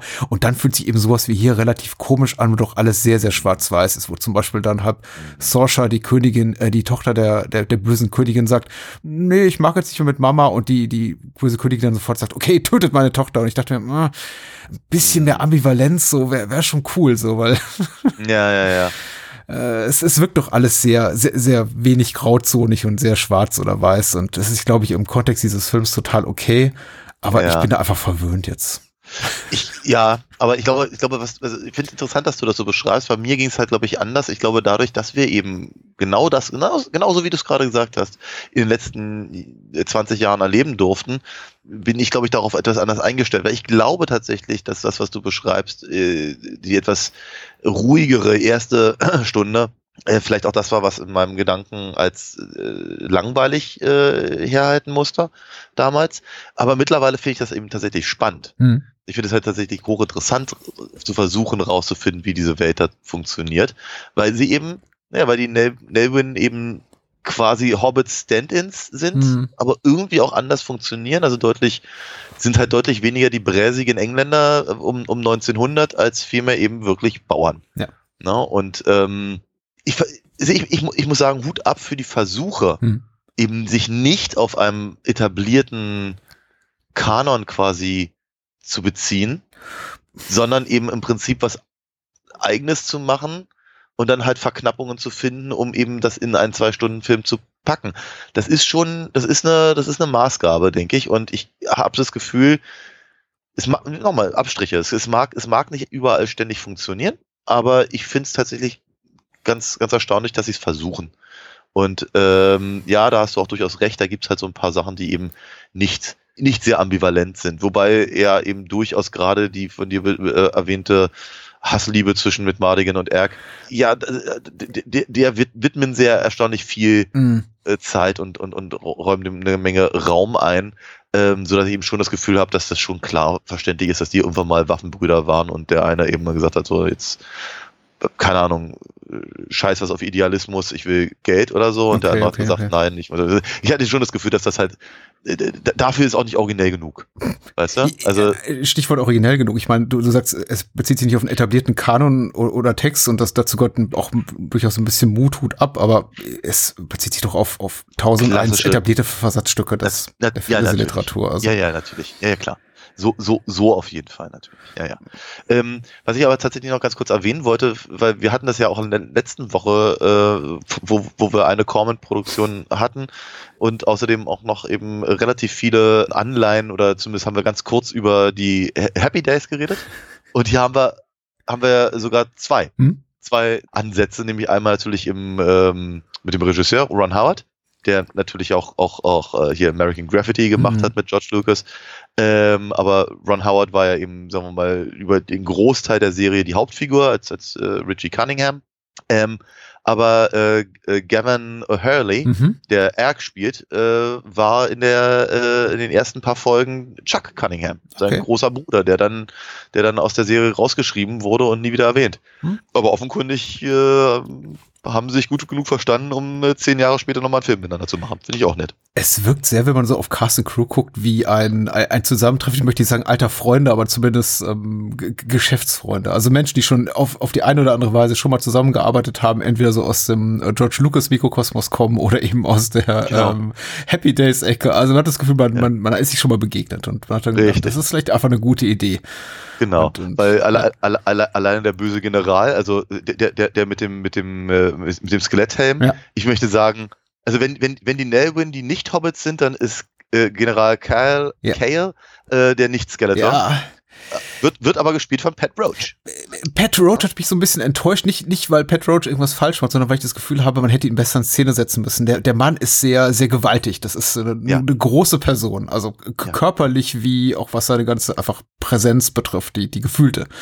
Äh, Zu viele Close-Ups oder äh, finde ich irgendwie schulteraufwärts, irgendwie halbe Close-Ups. Es ist, ich, man, man hätte ihn, ich, ich habe zu wenig von ihm gesehen. Ich denke, da hätte man mehr machen können. Ja, ich glaube, ich glaube auch, ich glaube auch, meine äh, äh, Pat Roach hat hat ja in, in allen drei ähm, äh, Indiana Jones Filmen was Ja. zu tun gehabt. Äh, ich glaube, im dritten ist er, ist er rausgeschnitten worden. Aber grundsätzlich war er an allen beteiligt, auch als Stuntman. Hm. Und natürlich eben der, der, der Mechaniker und der Hauptsklavenprügler im Tempel des Todes Mhm. und so. Und genau, aber äh, da wusste man halt, wie man seine Statur halt einsetzt und, und auch seine, seine Beweglichkeit. Äh, hier ist halt, haben sie mal versucht, ihn als Schauspieler einzusetzen und ist nicht so, als würde er es wirklich grundlegend falsch machen. Er macht es aber nicht so spannend, wie er das hätte machen können, glaube ich. Und wenn er, wenn er dann später eben tatsächlich gegen Val Kilmer äh, fechten darf, äh, sie, sieht, sieht man schon wieder so ein kleines bisschen, warum er da in dem Film ist. Ja. ähm, ich lache, aber er macht nicht wirklich, irgendwas verkehrt, wie hier niemand irgendwas wirklich verkehrt macht. Ich finde tatsächlich, die, die Besetzung gehört hier zu den absoluten Stärken des Films. Mm. Patricia Hayes äh, möchte ich da irgendwie nicht außen vor lassen, die, die ich toll finde, die man viel zu wenig sieht in diesem Film, weil sie erst so in den letzten, in den letzten 30 Minuten entzaubert wird. Ja. Aber ich, ich kann auch absolut nachvollziehen, dass man hier gesagt hat, Val Kilmer, klar, dem, dem, dem, den nehmen wir für die Hauptrolle, weil ich finde, der, das ist auch die Zeit, die, die 80er, wo er wirklich ja Charisma aus jeder Pore da atmet und. Oh ja, aber er ist, er ist, er ist, sehr, sehr gut. er ist super, super gut. Und dann stört mich auch gar nicht so, dass die, die Liebesgeschichte zwischen ihm und äh, Saoirse, gespielt von Joan Welly, seiner äh, Real-Life späteren Frau, ähm, äh, auch einfach so komplett aus dem Hut gezaubert wirkt, weil ich dachte, na, es ist eben Val Kilmer und sie ist eben auch eine attraktive Frau und auch eine gute Schauspielerin. Joan Valley möchte ich jetzt irgendwie gar nicht unter Teppich kehren und also irgendwie ergab das für mich so gefühlt Sinn, wenn es auch erzählerisch schon ein bisschen holprig ist, das Ganze, aber Oh ja. ja, Ich finde, ja, es ist, es ist, ja, aber immer, immer, immer versuchen sie den einen oder anderen blöden Witz draus zu ziehen und es gelingt ihnen ja durchaus. Ähm, ich glaube, ich glaube, an Sorsha hat mich, hat mich mehr gestört, dass sie halt ja irgendwie so quasi die zweite Generälin neben, Ja. neben Kale sein soll und dann aber letztendlich rein kämpferisch relativ wenig reißt. Da hätten sie, glaube ich, noch drei Minuten mehr mit ihr ein bisschen trainieren dürfen oder sich einfach trauen müssen, sie eben auch als, auch, äh, sagen wir mal, als, als, als echte Bedrohung, Gefahr, äh, Herausforderung für äh, Val Kilmers Figur ja, ähm, noch zu etablieren. Also wenn die sich da auf dem Boden balzen, ähm, habe ich so das Gefühl, äh, ja, da wirkt sie eher wie die Damsel in Distress als wie eben die große Kriegerin. ja. Das fand ich schade tatsächlich, aber ich hatte eigentlich hatte tatsächlich zu keinem Zeitpunkt das Gefühl, dass die, dass die Liebesgeschichte eben wirklich so komplett aus dem Hut gezaubert ist, sondern eher, eher eben wie basiert auf einem, auf einem blöden Witz. Ja, sie, sie leidet auch un- unter dem, was leider für das 80er Jahre Hollywood-Kino nicht untypisch ist, nämlich unter einer äh, schlecht geschriebenen weiblichen Ja, ja. Nebenrolle. Ihre Figur ist einfach relativ Blass. schwach, ja, blass und, äh, und we- wenn sie dann eben auch noch, zumindest so von weiblicher Seite, mit wirklich etablierten Charakterköpfen wie Jean Marsh oder, oder Patricia Hayes konkurrieren muss, da, da zieht sie zwangsläufig den kürzeren. Ja, ja. Was nicht, äh, was nicht heißen soll, dass irgendwie das weibliche Personal vor der Kamera irgendwie zwangsläufig auch irgendwie mit dem anderen weiblichen Personal konkurrieren muss oder in irgendeiner Weise kon in Konkurrenz steht, aber es ist schon so ein bisschen die, mh, sie ist hauptsächlich das Love Interest für Matt Martigan und nicht so viel sonst, was ich eben schade finde, weil ihre Figur durchaus mehr Potenzial geboten hätte, oh, wenn man ihre, die, die, genau ihre Rolle ein bisschen vielleicht stärker angelegt hätte, wenn sie einfach äh, kampfseitig, also ähm, einfach was ihre, ihre, ihre militärischen Künste oder ihre, ihre Kampfeskünste so ein bisschen, also, wenn die einfach ein bisschen besser gewesen, sehr, ge- gewesen wären oder man ihre, ihre Beziehung zu ihrer Mutter als ein bisschen problematischer hingestellt hätte, aber so, ja, verpasste Chance einfach. Liegt nicht an Joan Valley. Ja, nee, das ist wohl wahr. Aber ähm, was, was, was ich immer, also was, was ich so etwas seltsam befremdlich fand, weil ich fand, ich, ich, ich fand ziemlich cool, dass Warwick Davis eben nicht nur äh, äh, knuddelig im Bärenkostüm durch die Gegend stapfen äh, äh, darf, sondern eben äh, wirklich Schauspielern und der macht das ganz gut Mhm. und so. Ich finde es tatsächlich etwas eigenartig, dass er Vater zweier Kinder sein soll. Er war 18, als der Film Ich wollte rauskam. gerade sagen, er wirkt auch sehr jung. Eben. Hm. Ne, also d- d- den, den jungen möchte gern Zauberer, den, den macht er sehr gut. Ja. Dieses ganze Familienleben drumrum, äh, das spielen alle sehr schön. Das ist, also ich, ich nehme ihm das alles tatsächlich ab. Die Kinder sind süß und, und wie ich finde, seine, die, Fam- die, die Beziehung mit seiner Frau finde ich ihm durchaus sehr, sehr äh, überzeugend. Mhm. Alles schön, alles gut. Auch seine, auch seine Probleme mit dem, mit dem, mit dem, äh, mit Burgle Cut, dem, dem, dem Dorfältesten da Ja. irgendwie. Äh, alles, alles, gar keine Frage. Aber ich dachte so bei mir, Junge, du bist 18. Seine Rolle ist nicht 18. Die Hobbits sehen auch jünger aus, als sie sind. Ja, das ist wohl wahr. Ja. Ja, Ich hatte aber denselben Gedanken. Er soll offensichtlich einen, einen Menschen spielen, der irgendwie, ein- oder ein, Entschuldigung, ein Nelvin, der in äh, Menschenjahren wahrscheinlich so irgendwo zwischen 30 und 40 wäre, sieht Ja, so aber eben ja. aus wie ein älterer Jugendlicher. das ist auch ein Gedanke, der mir gekommen ist. Aber ja, gut, ge ge ge geschenkt. Ich sehe ihn einfach nicht in so einer domestiz- domestizierten Umgebung wie, wie, wie zu Mhm. Beginn. Ich, ich finde auch seine Figur, er sollte eigentlich eher jemand sein wie ja, wie Frodo irgendwie, der, der, der sein Leben noch vor sich hat, der eben nicht durch Kinder an sein Dorf gebunden ist. Ich meine, klar, das ist einfach verleiht der ganzen, seinem ganzen Abschied vom Dorf nochmal mehr dramaturgisches Gewicht und das hat ja eben auch deswegen seine Daseinsberechtigung. Aber ich dachte ihm auch die ganze Zeit, oh Mann, Junge, Junge, sage ich schon, äh, äh, hier, Willow, bloß raus hier. Also du, du gehörst woanders hin, du gehörst nicht irgendwie an Heim und Herd und äh, Ja. auf, auf den Acker. Aber naja, gut. sehr, sehr, sehr, sehr schöne Designs. Mhm, Äh, und- mhm, mhm. Unter, unter anderem von Möbius, so Jean Giraud. Ist mir auch aufgefallen, ja. Ne? Also ich, ich, ich Dafür lohnt es sich, den Abspann zu gucken. Richtig, aber ich, ich, ich so, sagen wir mal, ich weiß ja nicht, was er designt hatte dran, aber mindestens Buff Morders äh, äh, Schloss, Hm. da dachte ich schon so ein bisschen, das, das, das erinnert mich schon sehr an, an äh, wiederum franco-belgische äh, ähm, Abenteuer und, und, und Fantasy äh, äh, Comics der 70er und da ist natürlich Jean Giraud Name, der selten fehlen darf. Mhm, mhm. Weil ich ehrlicherweise gar nicht so genau weiß, wie viel er wirklich im Fantasy-Bereich gearbeitet hat. Da Es- gibt es natürlich auch ganz, noch ganz andere Namen. Ähm, aber trotzdem, so, so, so, so, so ein paar Einfälle dachte ich so bei mir, ja, das, äh, hier auch dieser, dieser, dieser verzauberte Knochenteller Mhm. am Ende da, äh, also wir, ne, nochmal, ich weiß nicht, was Giraud daran gemacht hat, aber so, so, so, ein- so ein bisschen habe ich, oder ich habe mich nicht gewundert, ihn zu, äh, zu lesen, als er dann im Abspann tatsächlich stand. Ja.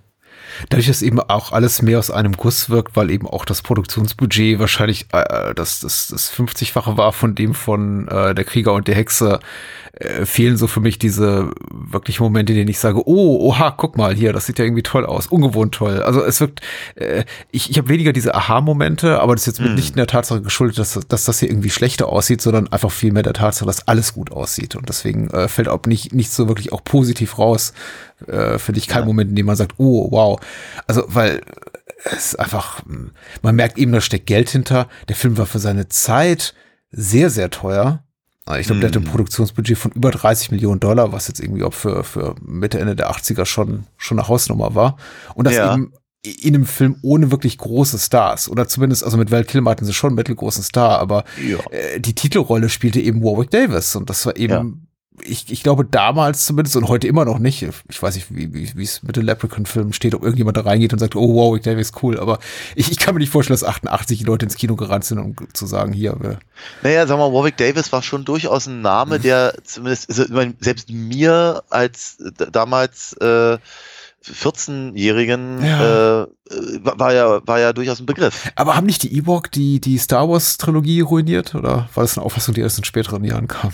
Ich glaube, das kam erst später. Ich, ich fand, nee, ich fand, ich fand die, ich fand die, also als, als, als, als äh, die Rückkehr der Jedi-Ritter in die Kinos kam, war ich acht. Ja. Und ich fand die E-Box toll. Ja. Ich fand die richtig, richtig toll. Ja. Ich meine, ich fand zwar auch den, den, den, den, den Matchspruch, äh, wo du einer eben so, so, so ein Schild hochhält, ach bitte kauf mich, fand ich natürlich super komisch. Ähm, und mir war durchaus bewusst, dass das eben Merchandising bedeutet. Ähm, Mit acht? Ja, Hut ab. ja, aber ich wollte sie ja haben. Ich wollte die ja haben. Ich, wollte, ich fand das ja total cool, Ja. diese E-Box zu haben und dann eben auch die kleine, das kleine Spielzeug und auch den, das, äh, das, das, das Playset und, und all diese ganzen Sachen. Oh, ich fand, verstehe, ja, ja, natürlich. ich, fand, ich, fand, ich fand das ja schon Ich klasse. wollte nichts mehr haben als ein Plüsch-E.T. zu der Zeit. Siehst, naja, ja, aber E.T. war nicht so meins, deswegen. Ich weiß. Du hast ja auch kein Herz. Ich, ich, ich hatte und wollte ein Plüsch-Gizmo, also hallo. Ja, genau. Aber allein, allein die Tatsache, dass Wicked, also der, der, der Ewok, der eben Mhm. von Warwick Davis gespielt wird, auf der, auf der, auf der Karte als Wicked W. Warwick genannt äh, wurde, hat mich ja verwirrt. Und dann hat man, hat man irgendwo gelesen, dass das eben dadurch darauf, besteht, äh, darauf bezieht, Mhm. dass eben der Schauspieler so heißt. Ja. Und das heißt also, sein, sein Name war ein Begriff.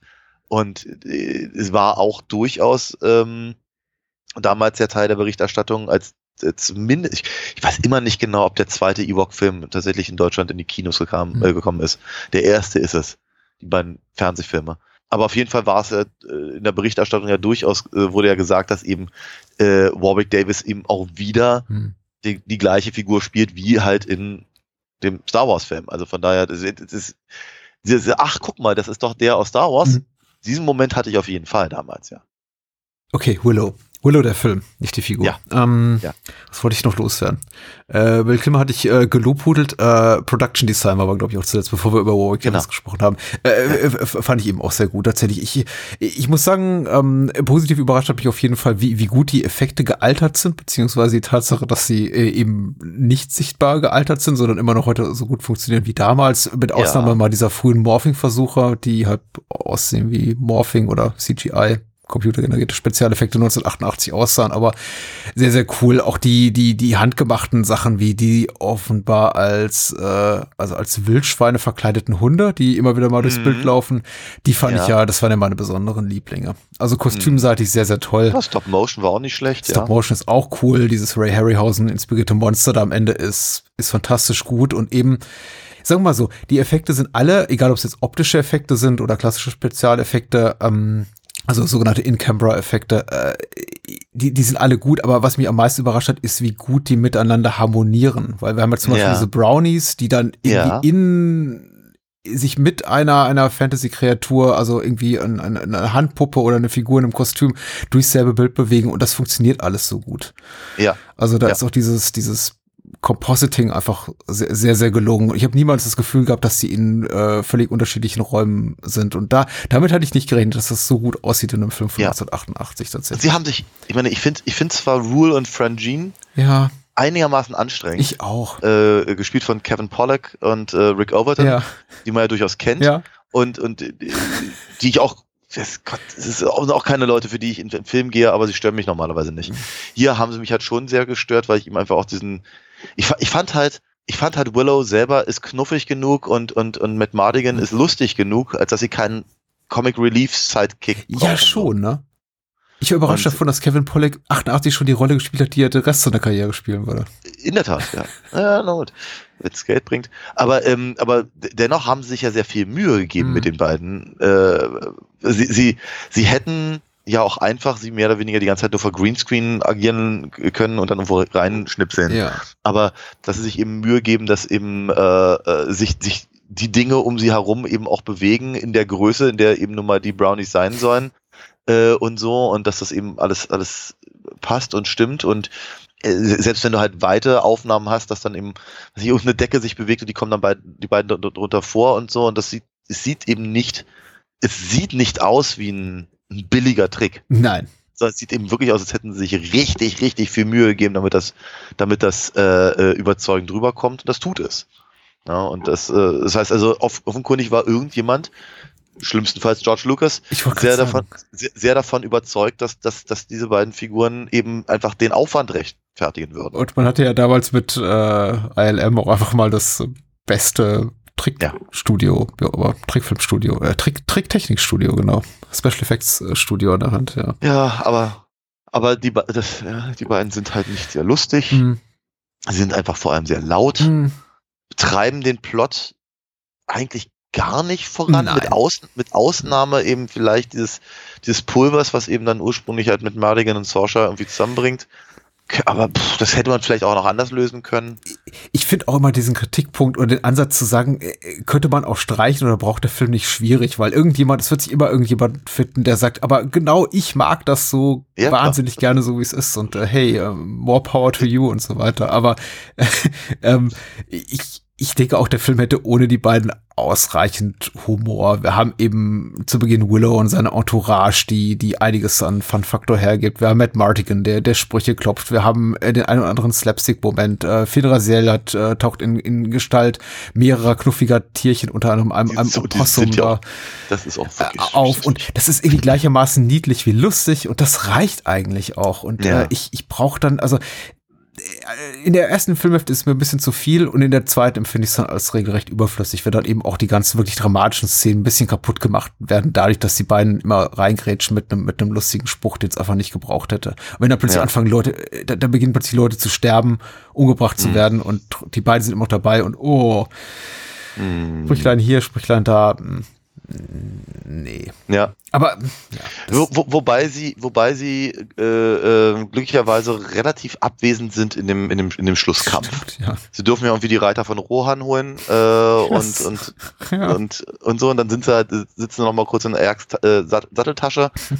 Und danach sind sie aber eben glücklicherweise eine, eine, eine Weile raus, Mhm. ne, bis sie dann eher, eher gegen Ende wieder, wieder reinkommen. Und zumindest verderben sie nicht eben den großen Showdown mit dem, mit dem äh, Zau Zaubertrick-Payoff, Ja, äh, den, den, den Willow da eben äh, äh, veranstalten darf, um, um Buff Mortar zu besiegen. Was ich tatsächlich eine, ich fand das eine schöne Idee, muss ich ganz ehrlich sagen. Mhm.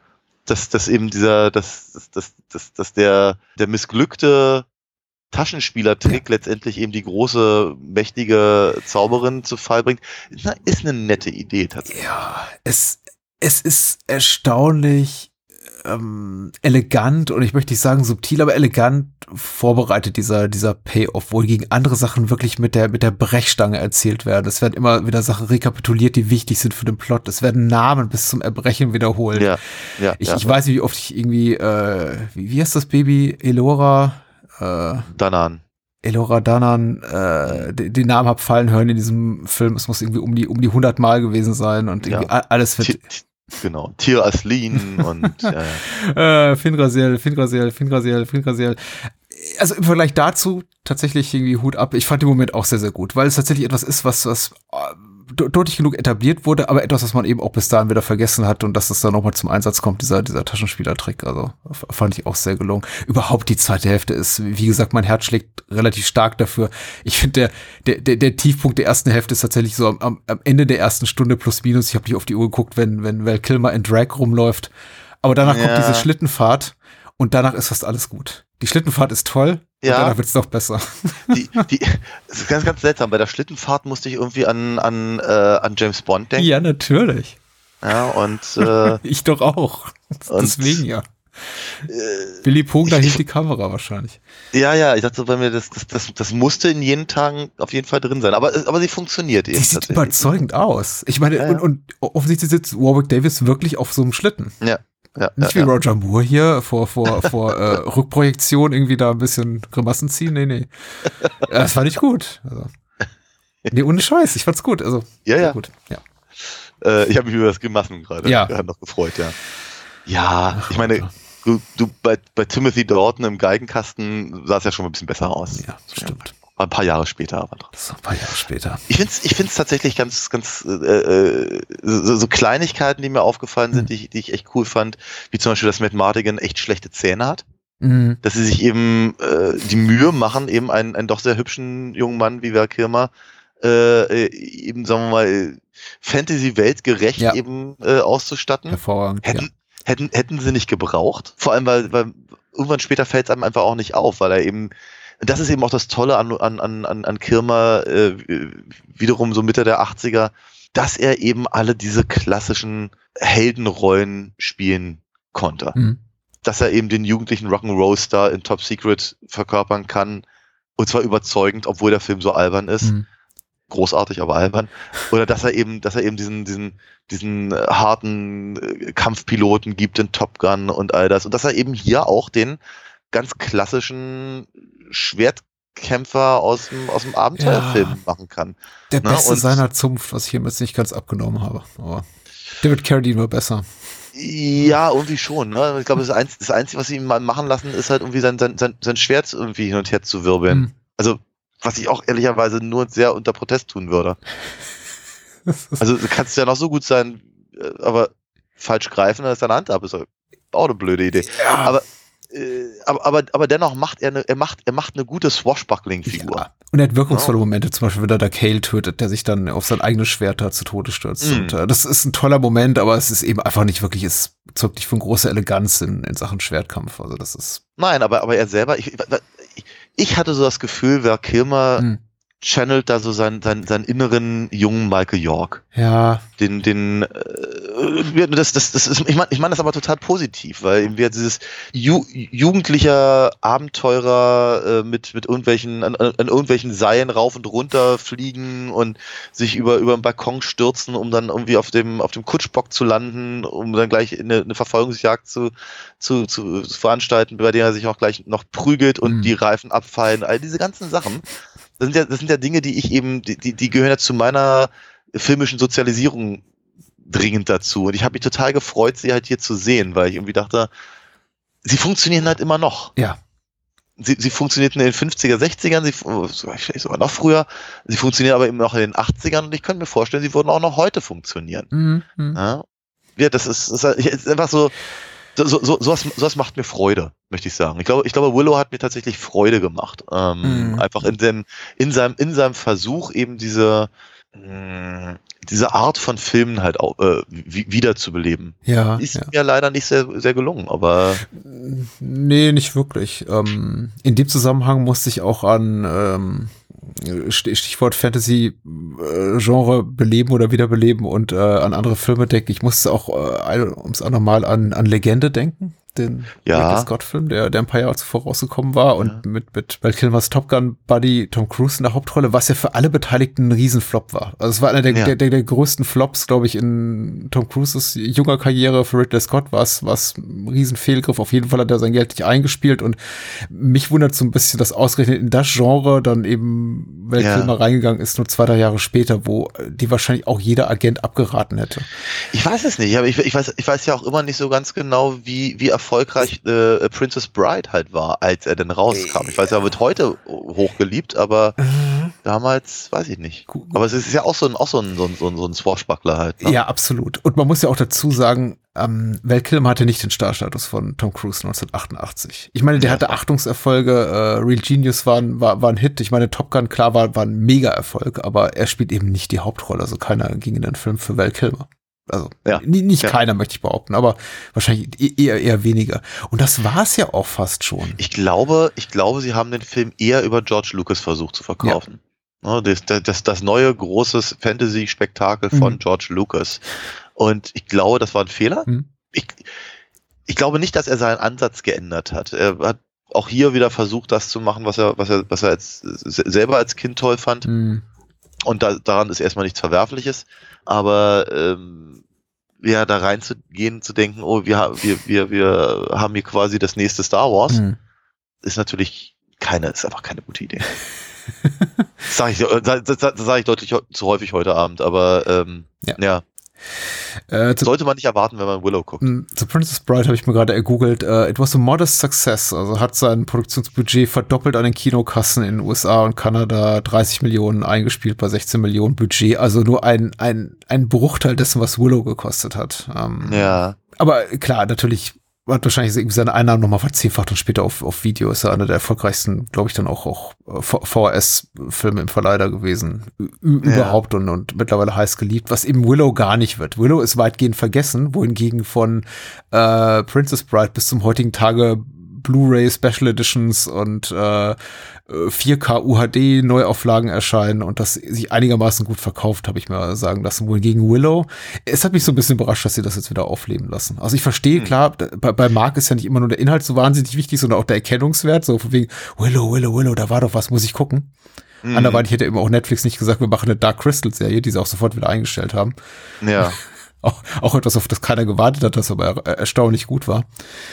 Aber äh, puh, Willow kriegt keine große Liebe ab und ich, ich, ich kann irgendwo verstehen, warum, weil der Film, also äh, das ist jetzt nur meine Perspektive darauf, ich, ich, ich mochte den Film, ich habe jetzt wirklich Spaß gehabt, auch bei, beim Wiedersehen, ich mag die Production Values, äh, einige, also schauspielerisch ist es auch wirklich, wirklich einigermaßen top, der Humor, mit dem hat man es ein bisschen überstrapaziert, aber er ist halt wirklich, wirklich, wirklich unterhaltsam und es steckt zu viel drin, was ich einfach mag. Einfach auch an, an Fantasy, Klischees, Stereotypen und erzählerischen Versatzstücken, was mir einfach gefällt. Und deswegen mag ich es auch gar nicht so. Die ganze Zeit äh, habe ich auch kein Problem damit, die ganze Zeit das Gefühl zu haben, ich habe das alles schon tausendmal gesehen. Aber es ist auch nichts, was bei mir bleibt. Wenn der Film dann vorbei ist, denke ich mir, ja, das war cool, das war ganz nett, aber ich glaube nicht, dass ich den in den nächsten 10 oder 20 Jahren wiedersehen muss. Verstehe ich durchaus. Also ich muss jetzt auch nicht, also ich, ich habe ich hab mir jetzt auf Disney Plus geguckt. Mhm. Ähm, ich muss jetzt nicht losrennen und mir die, was ich, 40 Jahre Special Edition Blu-ray besorgen Hm. oder sowas. Aber ich habe halt, also sag mal, nochmal, ich, so, so fing ich an und so werde ich aufhören. Ähm, ich, ich, ich war halt wirklich positiv überrascht und war, war ganz, ganz, äh, ganz erschrocken darüber, wie angetan ich darüber war, über einen Film, bei dem ich dachte, über den müssten wir eigentlich mal reden. Ja. Aber ich werde ihn vermutlich nicht gut finden. So, ne, das war meine Herangehensweise. Und, aber nee, ganz im Gegenteil. Ich war, ich war wirklich angetan äh, und, und äh, fand, fand das alles sehr schön. Ich wollte noch mal ganz kurz hinzufügen, dass der Film wohl äh, verhältnismäßig äh, gut, gut Geld eingenommen hat. Ja. Ähm, aber natürlich ein Problem hatte, weil gl- gleichzeitig äh, Crocodile Dundee 2 lief und Rambo 3 und Big, interessanterweise, der ja auch sehr, sehr, sehr, sehr ein Über- Überraschungserfolg war. Mhm. dass er aber eben wohl dann, äh, dann gerade natürlich im Home-Video-Markt dann wohl, wohl äh, an, an, angezogen hat. Aber ja, es ist halt, äh, sagen wir mal, so die, das anhaltende Willow-Merchandise wirst du vermutlich vergeblich suchen. Äh, und es ist auch vielleicht gar nicht nötig. Vielleicht es muss ja, muss ja nicht bei jedem Film so sein. Das ist echter Pluspunkt. Gut, dass du es nochmal erwähnst, weil äh, es gibt ja überhaupt kein naheliegendes Merchandise. Also zumindest nicht im Sinne knuffiger Puppen, die man hier verkaufen könnte. Ja. Oder? Ja, das war wahr. Das ist, Ja, äh, insofern hat da irgendwie auch George Lucas als Produzent hier äh, einigermaßen Zurückhaltung bewiesen und dafür auch, Ah. ähm, ich möchte nicht sagen Hut ab, also mir, mir fällt schwer, irgendwie einem ähm, Multimilliardär zu salutieren für irgendwie eine, eine besonders äh, großzügige Geste oder wie auch immer, altruistische Geste, aber äh, gut, es ist ich, ich, ich zoll ihm meine Anerkennung, so, gut, das, ähm, und, und der Film, ja, wie gesagt, ist nicht verkehrt, verkehrt, mir, mir fällt doch ein, ich, ich wollte ausdrücklich nochmal lobend erwähnen, James Horner Score. Ja. Der, der wirklich toll ist, weil es mir auch wahnsinnig leid tut, dass wir letzte Woche im Kontext von La Setta Pino Donaggio nicht mehr abgefeiert haben, zumindest ich nicht, weil ich, ich mag den Score von Donaggio wirklich sehr und ähm, äh, machte La, La Setta noch mal ein bisschen besser, als er ist. Und, und James, aber das, dasselbe gilt in, in zehnfachem Maße für, für James Horner, der wirklich hier aus aus allen Kanonenrohren feuert. Ich fand den Ja. Score wirklich äh, treibend, Ja, ja. bewegend, äh, aufrüttelnd und äh, sehr, sehr eingängig. Das komplette Gegenteil zu äh, Der Krieger und die Hexe. das ist Aber das war eher so dumm, Aber- du, dumm, du, dumm, du, dumm, dumm. Ja. Was ich interessant fand dabei war, dass äh, aber auch äh, Horner den, den, den Weg eines Howard Shaw geht Mhm. und äh, die ähm, durch, durch die Walachei wandernden Nicht-Hobbits äh, eben auch zu irischer Musik laufen lässt. Ja, die Äh. Ich mag, ich mag Howard Shaws Musik für den Herrn der Ringe, aber ehrlicherweise hat es mich immer ein bisschen gestört, dass die, dass die, dass die Hobbits so einen komischen Tin Whistle Klang hatten. Das hübsch, es ist hübsche Musik. Ich höre die auch, ne, ich finde den, den, den, ich finde das Thema auch wirklich, wirklich cool. Es passt auch schön zu den Bildern und all das. Aber irgendwie finde ich es auch, ich finde es seltsam. Ich finde es eine ganz, ganz komische, seltsame Idee, auf die ich, ich verbinde halt mit den Hobbits ehrlicherweise nun alles Mögliche und mit dem Herrn der Ringe sowieso, aber bestimmt keine irische Musik. Das, das aber eben, das aber eben äh, ähm, äh, James Horner ähnliche Ideen hatte offenkundig für seine kleinen Wanderer. Mhm. Und ein paar von den Bildern sehen ja auch sehr ähnlich aus. Ne? Ja. Also wenn, wenn dann, wenn dann die Nelwins da eben quasi als Silhouette äh, vor, vor den vor den Bergen äh, rumlatschen und sowas. Teilweise Also, auch in Neuseeland gedreht, verriet der Abspann. Richtig. Da stand irgendwie Ja. Location Scouting New Zealand und ich war ein bisschen ja. überrascht, weil ja, ja. Ich, ich möchte ja nicht unken, ne? aber ich meine, ich könnte mir schon vorstellen, dass Peter Jackson den Film kennt. äh, Und- mit Sicherheit, ja. Aber ja, das ist, das ist so mein, mein, mein Beitrag zu dem Thema. Aber ja, ich fand James Horner's Score auch sehr, sehr, sehr, sehr schön, ja. Äh, coole Sache, cooler Schlusskampf äh, und wie gesagt, also für mich auch effekttechnisch ein absolutes Highlight. Ist etwas, so, was ich nicht selten, was ich nicht oft erwähnte. Ich glaube, erwähne, ich glaube, weil einfach da meine meine Prioritäten nicht liegen, wenn ich einen Film gucke, ob die Effekte ausgereift sind. Aber in diesem Fall hat es in dem Film echt gut getan, auch dass sie da nicht geizen mit äh, allerlei tollem Hm. Spektakel und gerade am Ende, wo dann eben das Zusammenspiel kommt, dann wirklich aus praktischen Effekten am Set und, Hm. und eben optischen Tricks äh, und das alles eben so zwei, drei, vier, fünf Jahre vor der großen Digitalrevolution, die da äh, Ja. Cameron und, und Spielberg ange, angestoßen haben, Anfang der 90er. Das sieht schon dafür alles ganz, ganz toll aus, muss ich sagen. In der Tat. Vielen Dank dafür, für diesen Film, für Ja. dieses Mitbringsel. So, sehr, sehr, sehr gerne. Ich habe ich hab mich, wie gesagt, ich habe mich sehr gefreut, ihn wieder mal äh, äh, gesehen zu haben. Ich würde mich auch ehrlicherweise gerne auf nächste Woche freuen. Aber ich bin gar nicht da. Ja, du bist nicht da. Aber übernächste Woche. Aber übernächste Woche bin ich da. Dafür wird das Programm übernächste Woche doppelt so gut. Und bis dahin äh, vertritt uns der liebe äh, Dominik Roth. Also der vertritt mich nicht, der, mit dem machen wir eine Vertretungs mit dem mache ich eine Vertretungsepisode, genau. Und dann bist du wieder da. Genau. Und mit dem lieben Dominik spreche ich über The Yakuza von Sidney Pollack mit Robert Mitchum und äh, darauf freue ich Cool. mich sehr, genauso wie auf äh, Miss 45 von Abel Ferrara. Über dessen äh, King of New York wir auch mal irgendwann sprechen müssen, oder? Ja, so, soll, sollten wir. Wir müssten über noch ganz, ganz viele andere Sachen äh, reden. Die Liste ist lang. Schickt uns weiterhin eure Filmwünsche. Ähm, die Tore und äh, E-Mail-Schleusen stehen offen und ähm, ich danke dir ganz herzlich. Ich danke dir. Bis zum nächsten Mal. Und ich danke allen da draußen. Bye, bye. Bye, bye. Dungeons,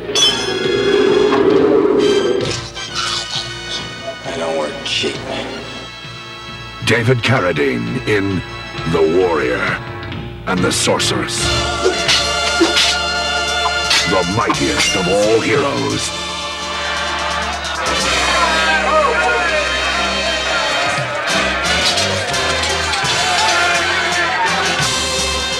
In the greatest of all adventures, the warrior and the sorceress. Their sacred bond cannot be broken.